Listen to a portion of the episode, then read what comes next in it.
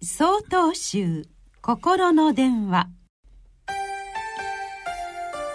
今週は「香り」と題して茨城県安全寺染谷天秀さんのお話です。香りは仏教の儀式に欠かせないものと言えるでしょう。お焼香がそうですしお線香もお香を棒状にしたものです。仏様亡き人ご先祖様に良き香りを手向けるのです。お釈迦様が語られた言葉にも香りが比喩として用いられているものがあります。花の香りは風に逆らっては進んでいかない。仙断も宝の花もジャスミンも皆そうである。しかし徳のある人々の香りは風に逆らっても進んでいく。徳のある人々は全ての方向に香る。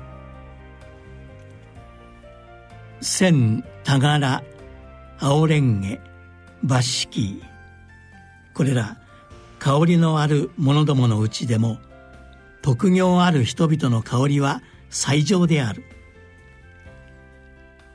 香りの良さを認めながらもお釈迦様は最上の香りとして徳のある行いの香りを挙げています。さてお香は単体で用いられることも多くありますが調合されたお香も多くあります。調合する際に用いられるお香にはさまざまなものがあります。甘い香りを持つシナモン。強く刺激的なクローブ。癖のある干渉など。それぞれに個性的なお香を調合すると奥行きのあるとても深い香りが醸し出されます。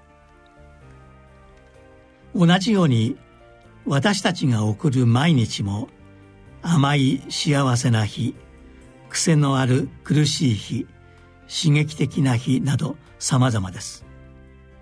しかしそれらの日々がお香のように良き調合がなされた時私たちの心は奥行きのあるとても深い特業の香りを発するようになるのでしょう。日々を丁寧に過ごし心のお香の調合を良きものとしていきたいものです。11月8日よりお話が変わります。